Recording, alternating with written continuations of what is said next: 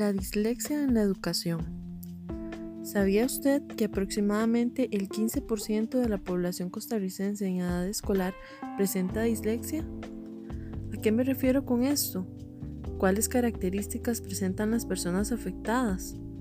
En cuanto a la educación, ¿qué tipo de adecuación requieren las personas con dislexia? ¿Y cómo se pueden generar actividades inclusivas para ellos? En este podcast trataré de explicarlo con base en diversos artículos relacionados. Para empezar, este tipo de condición se encuentra dentro de las necesidades especiales educativas. ¿Pero qué son las necesidades especiales educativas?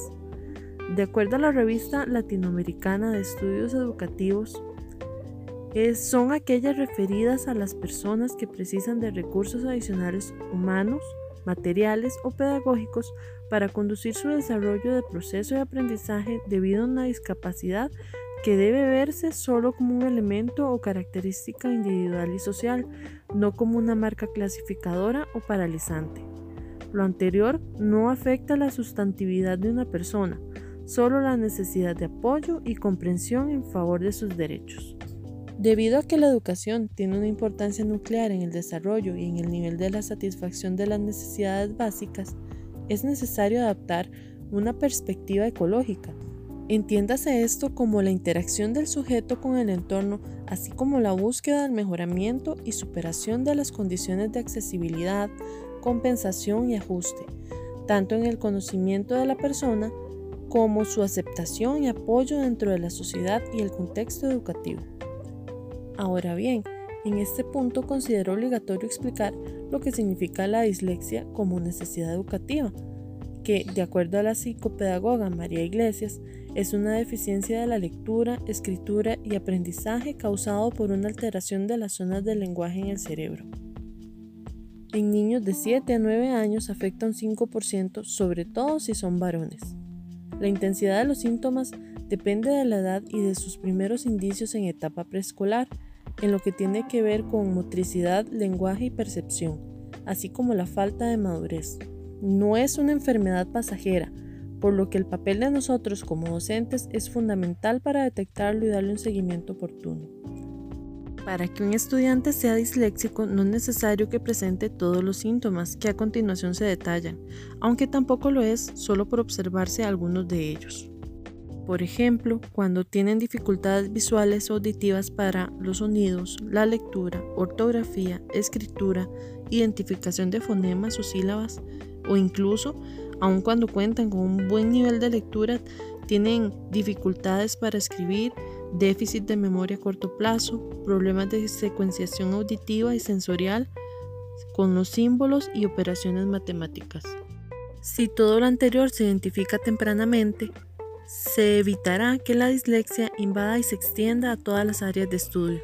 Además, a nivel metodológico y evaluativo, como docentes, tendremos que tener bien claro lo que esperamos de ellos, dando instrucciones y explicaciones claras y concisas, de acuerdo a su ritmo, y si es necesario repetirlas, se hace, aceptando que hagan todas las preguntas que sean pertinentes y comprobando que su entorno sea estructurado, ya que los chicos con esta dificultad responden mejor cuando se dan ciertas premisas. Es necesario estar conscientes de que tardará más tiempo en aprender y que también se cansará rápidamente. De este modo, no es recomendable utilizar amenazas o castigos para que mejore su rendimiento bajo ninguna circunstancia. Por el contrario, es deber nuestro elogiar sus capacidades, sus fortalezas y sobre todo sus esfuerzos para enfrentar su dislexia sin olvidar el dolor psíquico que esto le produce. En cuanto al tipo de materiales adecuados para adaptar a los alumnos con dislexia, podemos encontrar el uso de audiolibros disponibles a través de diferentes servicios web, imágenes, horarios específicos, textos impresos con letra grande, palabras claves para las ideas más importantes, marca libros o tiras de color para seguir la lectura.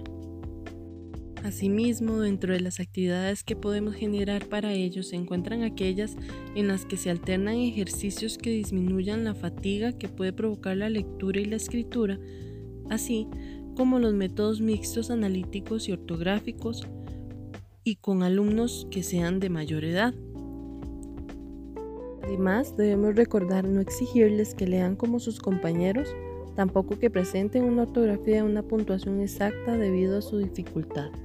Ahora bien, si retomamos la idea de que las adaptaciones curriculares sirven para garantizar el acceso al currículo a todos los estudiantes y que la inclusión es un principio de la educación en medida, lo más sensato es favorecer un clima de aula en el que la diferencia esté normalizada. La dislexia implica otra manera de aprender, por lo que es recomendable hacer partícipe al grupo de la presencia de esto en el contexto del aula y desarrollar actividades de sensibilización enfocadas a compensar la falta de información y la presencia de mitos en torno a este trastorno. Por ejemplo, se puede utilizar la actividad de mito o dato como rompehielo para la actividad, así como hacerlos conscientes de que todos se necesitan unos a otros para aprender.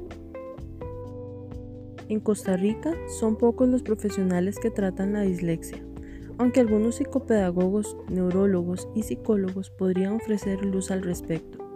Según un artículo reciente de la revista Hablemos de Niños, el médico Mario Alvarenga Bianco utiliza la hipnosis para tratar a niños y adultos con este trastorno del aprendizaje.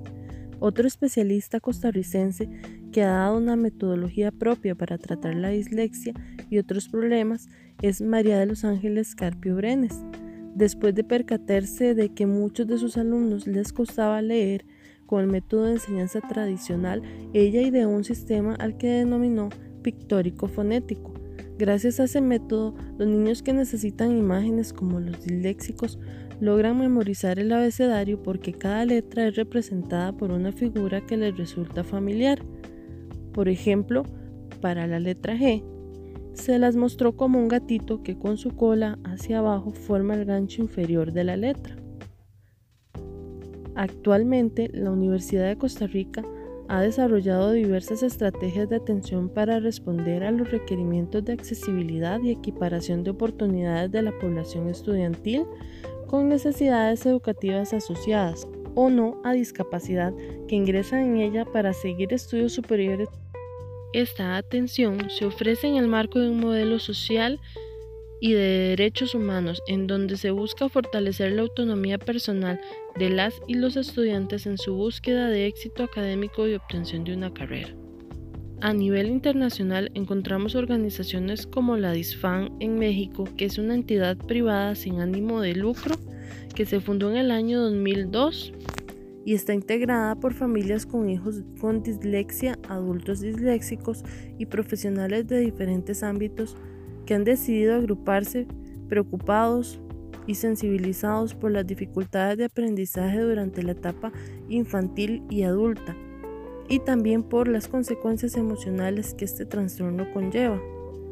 DISFAM pertenece a la Asociación Europea de Dislexia, a la Federación de Dislexia Española y a la Organización Iberoamericana con dificultades específicas del aprendizaje.